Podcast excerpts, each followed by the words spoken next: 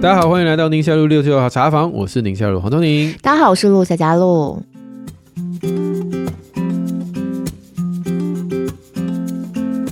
今天我们 Q&A 主题有好胜心强的孩子，嗯、有训练孩子独立哦，当然还有一些跟霸凌相关的吗？我们待会可以看看哈。嗯嗯嗯，好，第一位呢，就是刚才提到的好胜心，我就这样想要问，要怎么样陪伴好胜心比较强的小孩？哦，这个是爸爸哟。嗯，嗯，他说我跟太太每个星期呢都可以互相分享我们在节目当中听到的一些想法，然后也可以更加理解怎么跟孩子相处。嗯，他们家孩子呢是呃兄妹档，相差一岁，嗯，哥哥五岁，那妹妹就四岁这样。嗯，然后他们最近夫妻之间讨论讨论，发现五岁的哥哥呢比较不容易接受失败。嗯。哥哥自己说要玩的游戏，如果玩输了就翻脸，很好面子。嗯嗯，那爸妈就希望能够让他学这个滑板。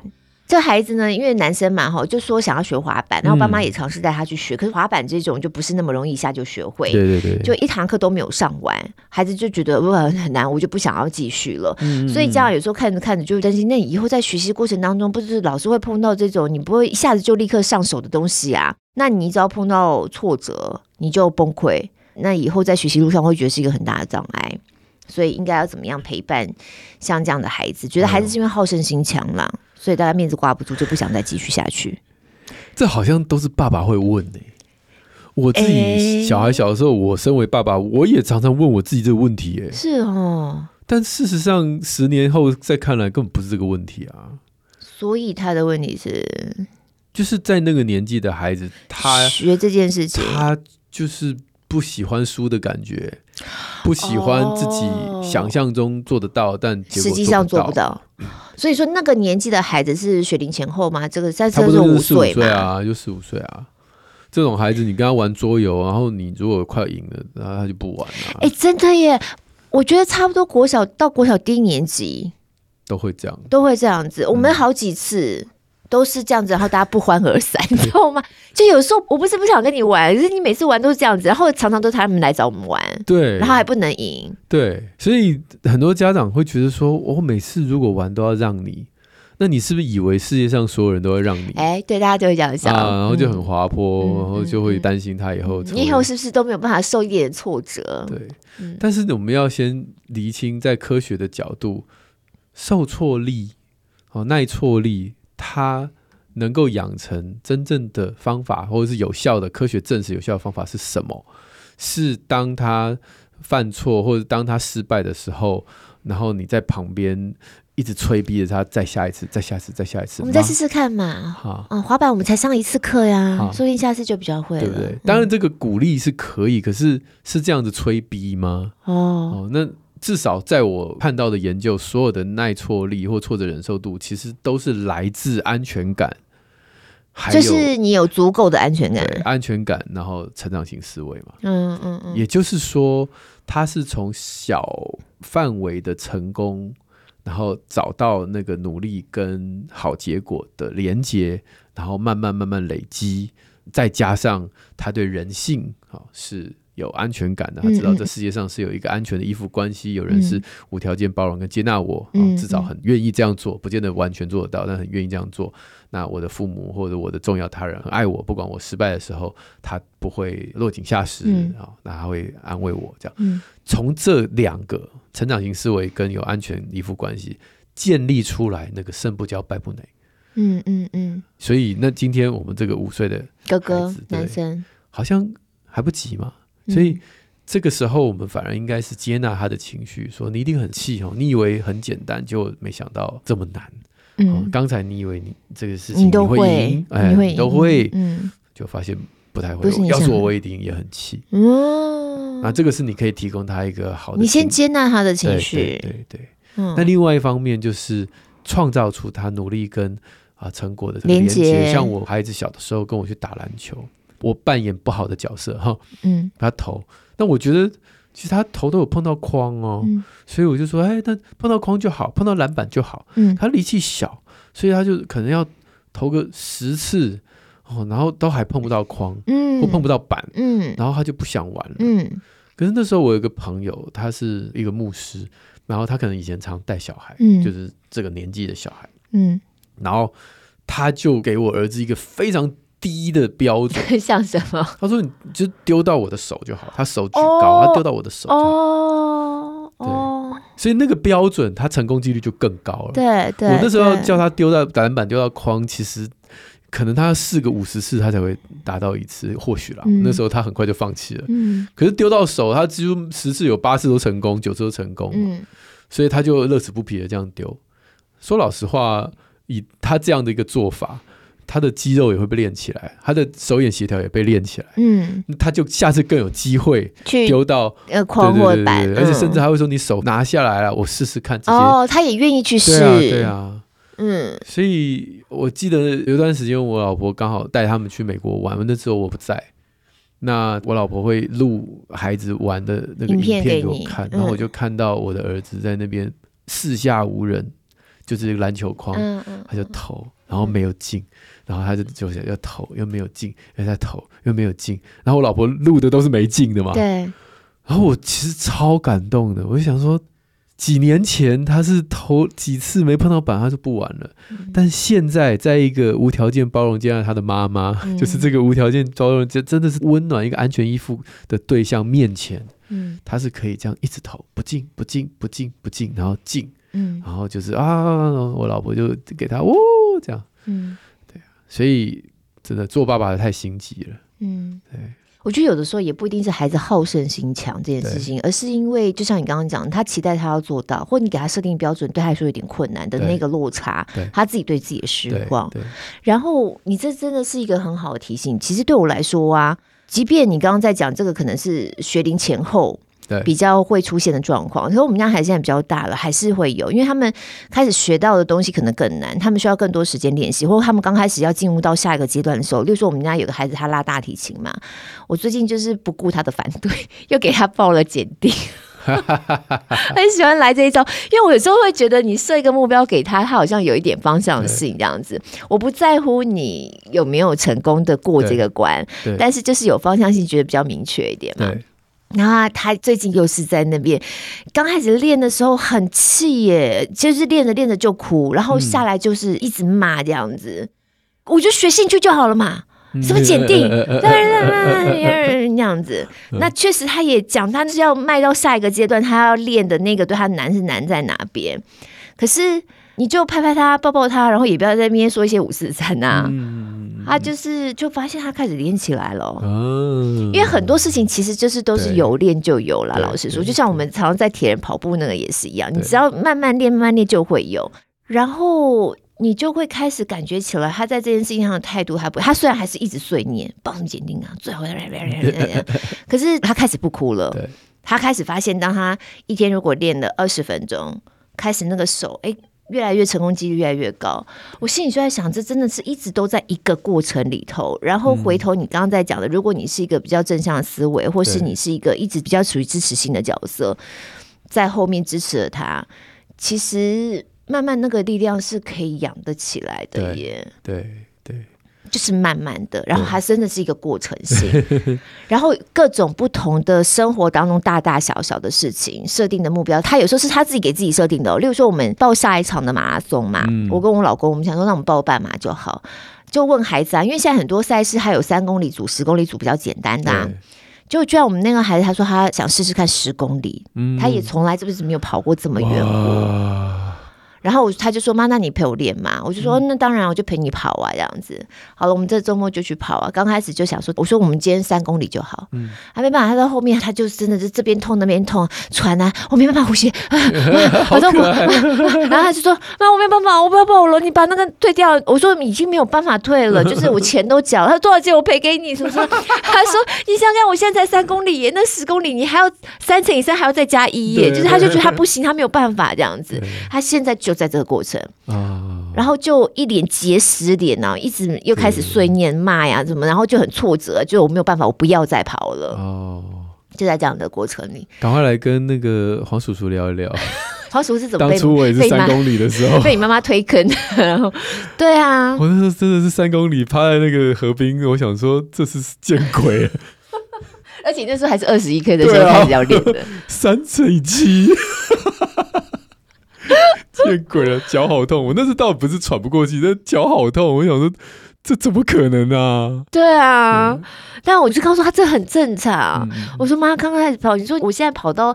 假设一个全马四十二 K，那之前我也是紧张大半年了，我就觉得我真的太累了，我没有办法，我也是会觉得我没有办法。对，但是就是告诉他，你只要是不要停，你就会看到进步，一点点一点就会开始累积起来了。对，但这个就是一样，它是过程，而且我们那个孩子都已经要国中了嘛，大很多了嘛，所以他其实都是不断的在累积，然后每一次的过程当中，他其实都会有不舒服、难过、挫败，觉得我自己做不到。嗯、然后像我现在的想法就是，我就是每次陪你跑一点。陪你跑，然后陪你听你这些抱怨啊，不高兴啊，北宋啊，就我就忍耐不要回嘴这样子，嗯、然后告诉你说，妈妈以前跑的时候也是两三公里就要死不活了。对对，那我们不要停。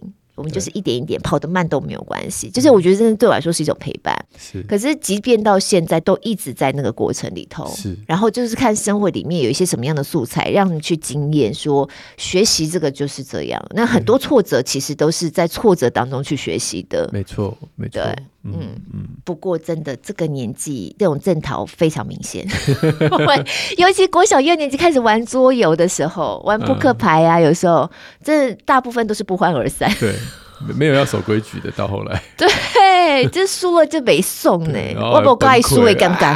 对对，所以我们家现在还有一个是这样的状况啊。那个现在六岁大班的那个，现在就还是这个状况，所以他有时候会为了他今天输了这个 Uno。他会玩 Uno 嘛？嗯，他会为了今天跟我玩 Uno，他输了没有哭，没有崩溃这件事情，他会觉得，哎，今天不错，然后我今天不错，他会沾沾自喜，然后到处去告诉他，我今天输了，我没有哭哦，这样子。所以大部分时候都是在地上滚。对。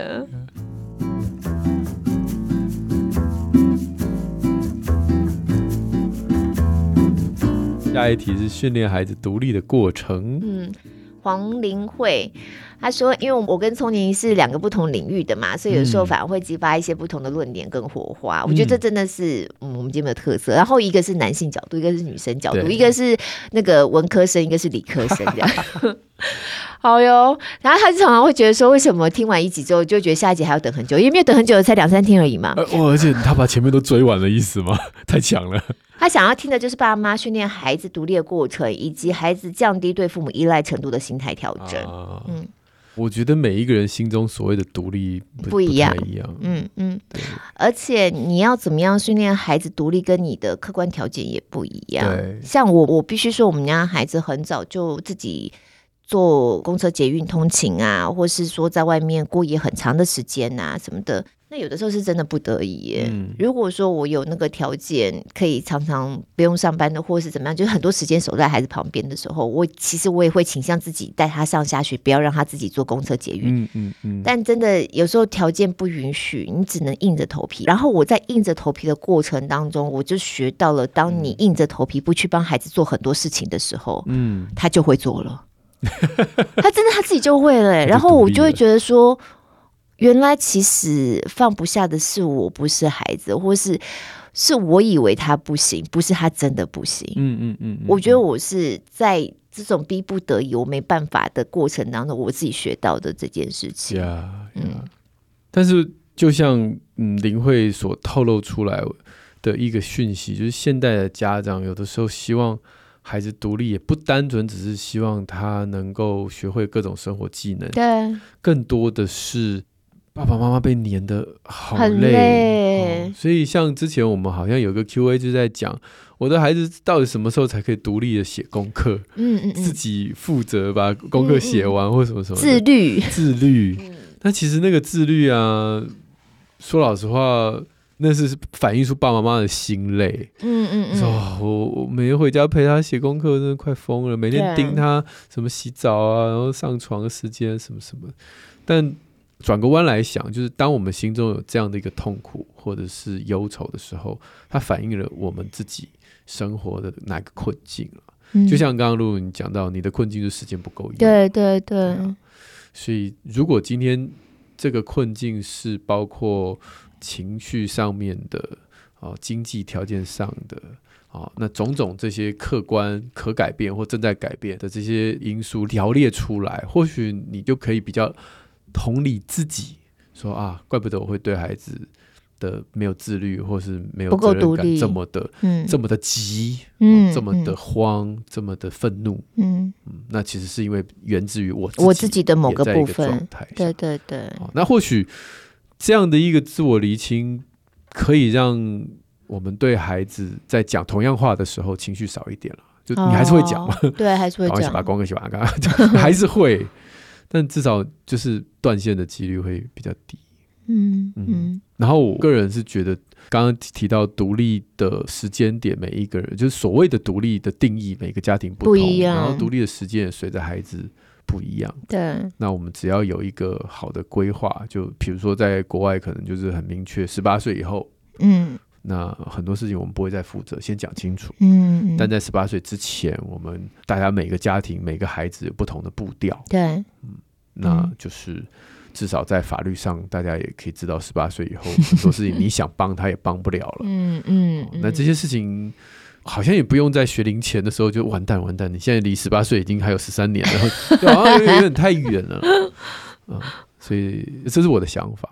有没有一个研究是关于孩子本身的人格特质？例如说高敏的孩子或什么样的孩子，他呃，就是那种依附要黏在一起的这种，会需要拖比较长。因为我们家因为三个孩子嘛。我有时候不大明白，是因为在教养的方式上面的不同，或者是因为他本身个人特质的不同，他那个独立，大家所谓想象那个独立的样子出现的状态就不一样。我们家老三就是真的，你会觉得他是一个非常独立的小孩。嗯。那我有时候在想，就是我刚问你问题，是因为他自己本身的个人的特质，或者是因为他在我们家的那个排行序在老三嘛？可是跟两个姐姐年纪又都差很多，所以有的时候他是单独要处理的，或者他就跟着姐姐。我们这么忙，三个小孩事情这么多，没有办法就是 focus 在他身上这么长的时间。嗯，嗯，嗯，所以他就要自己想办法活下来，基本上这样。对，所以你看他在中班吧，大概四岁多五岁 maybe，他就可以在同学家住。好几个晚上，嗯嗯，他第一次外宿在同学家就住了大概三个晚上，因为我们不得已带不了他一起出门，嗯嗯，嗯，所以就只好把他托给同学家，这样他就有办法做这件事情。那这个东西以前姐姐我就觉得他就是做不到，哦，所以我有时候在想说，是因为我们对老三有时候自己已经顾不到，所以他必须要想办法自己活下来，所以变得比较独立，或者是因为他有某个人格特质，他就感觉出来他有一个好像比同龄孩子更独立的样子。对啊，可是，我们就以这个例子来讲，在人家家过三个晚上，他代表是哪一种独立？是自我照顾的能力吗？他会自己洗澡、自己洗衣服？哎、欸，没有啦，五岁不可能，但最起码他可以离开爸妈身边，然后晚上睡觉不用黏着你哦。对，所以你的独立是这个心理上、心态上面的。对，嗯，如果是技能上面，我比较能够解释嘛，因为。没有空帮他打理做事情，对对对，他就要，而且小孩都有自己想要做的，我自己我自己的那种阶段，对对对对。他因为他有立刻身边就有示范者啊，因为姐姐们都可以成为他的好的示范者，对，对，所以在技能上面，我觉得他们速度比较快，是一定很合理的。那至于心理上面，我觉得那可能也跟个性有关，对不对？我也觉得。嗯、那一方面也是你寄宿的这个家里面的人，他应该是熟悉而且有安全感的啊。嗯，所以也是因为那个人有安全感，所以他愿意这样做。嗯，他、啊、如果没有安全感，比如你今天就是住到黄叔叔家，素未谋面，今天第一次吓吓死，他想我去，他会不会给我打针？是个医生，好害怕，对，对、啊、恐怕就不是那么容易。嗯嗯嗯，所以我在想，应该也是有个人特质的，就是他自己本身的个性的部分。对啊，嗯，对啊，嗯。不过我另外延伸的就是，那我们每个大人，我们独立了吗？那就要回头看你独立的定义到底是什么啊？对不对？嗯，很多人其实他延续着一些小时候没有建造好、跳过的这个阶段，就长大了。嗯，所以就会比较不独立，或是他很多事情都必须要赖着别人的协助才能够完成。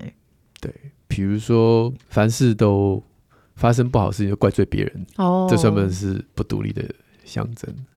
但是我有时候觉得太独立的大人其实很辛苦，就看他的力量来自什么。哦，你这句话说得真好。对，嗯，他的力量如果是就是自己一个人咬紧牙关，对自己撑自己做自己搞定，太那真的是太辛苦。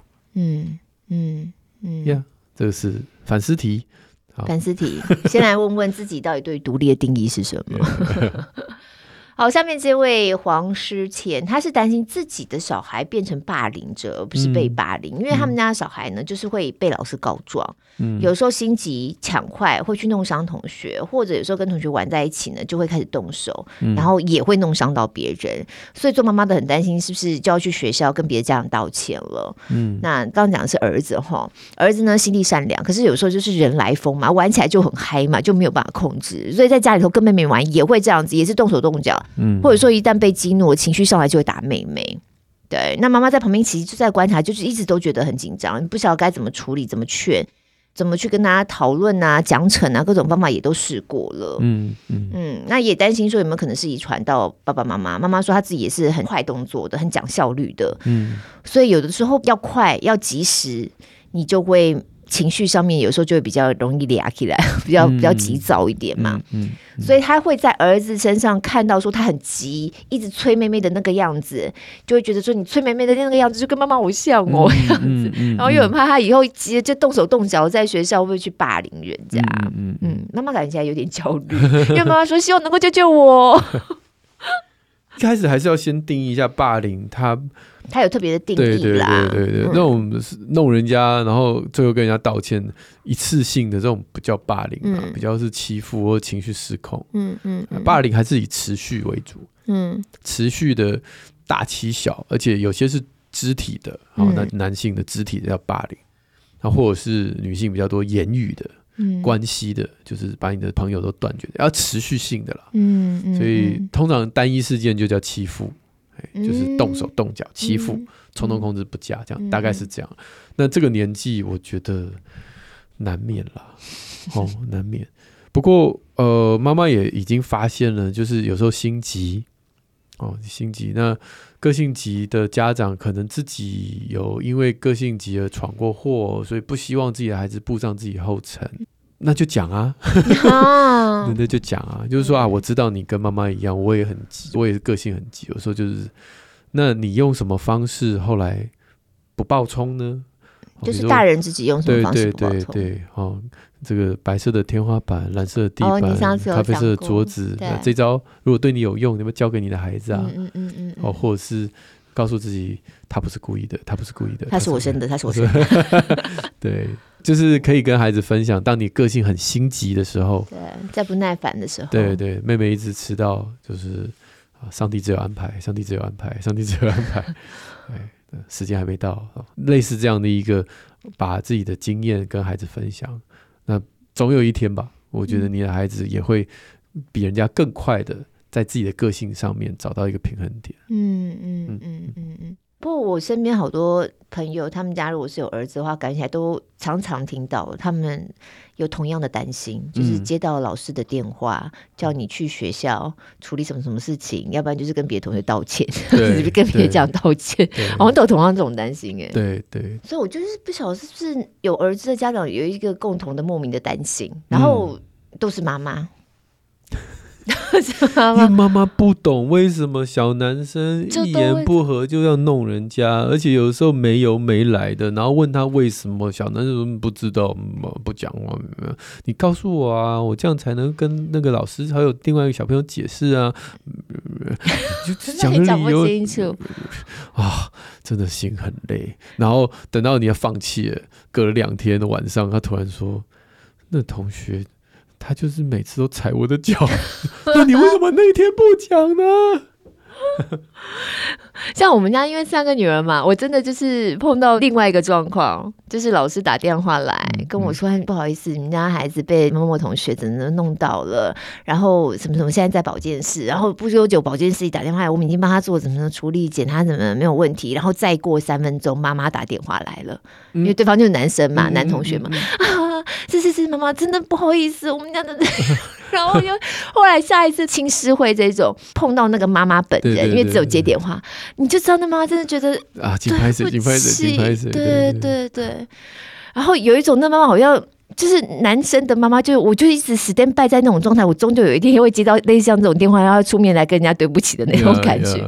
但真的很辛苦啊，尤其有些孩子他是真的有些 issue，有些冲动控制的问题，嗯、或是有一些不管是自闭啊、过动啊，嗯，哇，整天身边人就是最后一句都是带他去看医生哦，哦，我就觉得这些妈妈就是压力好大。对，而且你也知道，就算你看了儿心，看了心理师。他也不会一天之内就把你的小孩变成老师好、同学好、守规矩，也不可能一天就见效吧？对啊，对啊，嗯、我觉得那个漫长等待，反而妈妈自己有时候会爆气，就你别再给我找麻烦了什么。嗯、那其实这个、嗯、你的孩子就是已经很没有安全感了，已经很没有自信了，然后又被你连妈妈都凶我，嗯，可是而且这漫长有时候真的很漫长，是好几年。对啊，对啊。好了，我们大家一起共勉之，一起加油。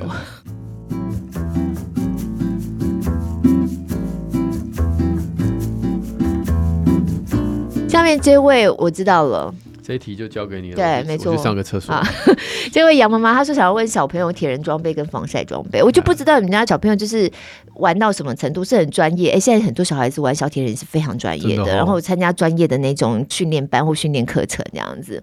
那或者只是我们玩玩而已。像我们家孩子很小的时候啊，他们根本没有什么装备啊，拿什么装备？就是下水穿泳衣，然后上来把嘴边条可以跑步的裤子。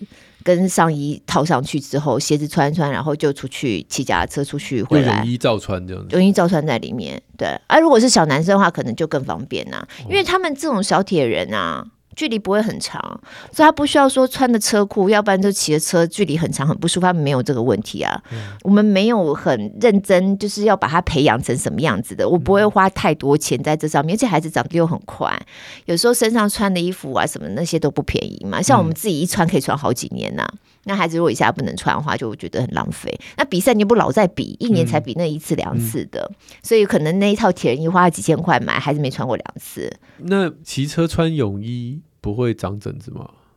时间很短啊，跑步一下也是就穿在身上啊。如果是女生的话，就是穿泳衣有没有？可是男生的话，他们只有裤子套的耶，嗯、所以更没有这个问题。嗯、可是现在真的小铁人的衣服，那种铁人衣、贵州这样子整件穿起来很帅的这种也有，嗯嗯，越来越多选择，其实不困难。哎，所以铁人衣。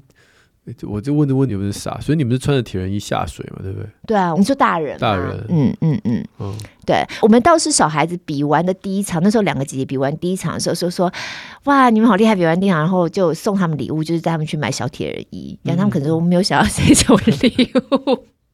不过我们家状况是，我们家就姐姐不能穿，还有妹妹可以接嘛，就会觉得还好。像我们家姐姐今年的比赛，她已经是穿我以前的铁人的衣服下去比了。OK，其他的就是平常会有的，啊，因为孩子平常运动怎么穿，就是比赛的时候也都是那样穿啊，没有说特别还会去另外准备。嗯嗯嗯，车子可能是一个，像比较小的小小铁是滑 push bike 吧。可是很多现在孩子在学两轮脚踏车都是从 push bike 开始的，所以那本来有时候家长就会有。对，像我们家老三这一次他是小小铁 push bike，可是他已经是踩两轮脚踏车，我们家已经没有 push bike，就是去借，其实还蛮容易去借到的。然后孩子骑脚。脚踏车如果一直都有在骑的话，你就会知道孩子年纪、身高，那个车要换呐、啊。其实就是跟着走而已。嗯、我知道有一些小孩子的车架是公路车。有些孩子真的年纪很小在骑公路车，那可能是那个孩子真的很喜欢骑。我真的有在周末我们自己去外骑爬山的时候，有看到小孩子哦骑公路车也是这样子骑风柜水上，觉得速度非常快。嗯，那真的是有在练的。那当然就是另外一套装备，就是特别专业的可能就有需要，要不然一般的就是他平常怎么用，就是比赛也就是这样用而已。嗯嗯嗯嗯嗯，对啊。那你水上起来不再补防晒吗？如果是要比赛的话，可能就是防晒。我们平常习惯，我们都是用喷的啦，那种比较快的。嗯嗯嗯、你就是让他带他自己要记得喷啊，那都是他自己要学。对对对对对。然后通常就是水上起来弄过一次之后出去，就是一路到底回来，因为不远。小小铁不远啊。对，所以他没有那么长的时间在太阳底下。那、啊、你们是在跑步再喷一次？我们自己如果记得的的话会，然后也是看状况啊，看天后状况有没有那样的需要。对，那脸上都是汗，其实擦防晒不是就这样？所以我说，不管跑步比赛，我都一定会戴着帽子啦。嗯，我觉得还是物理性的稍微遮一下可能会比较有效。嗯、我有一次就发现呢，我是看了照片才发现的，因为那个帽子帽檐呐、啊，刚好鼻头有一块就是遮不到，所以我就有一段时间就觉得，为什么鼻子这边老脱皮？鼻子高的坏处啊，所以鼻子长那么挺，然后就会发现就是鼻子真的比较红哎，因为他们梳妆时候就有在讲。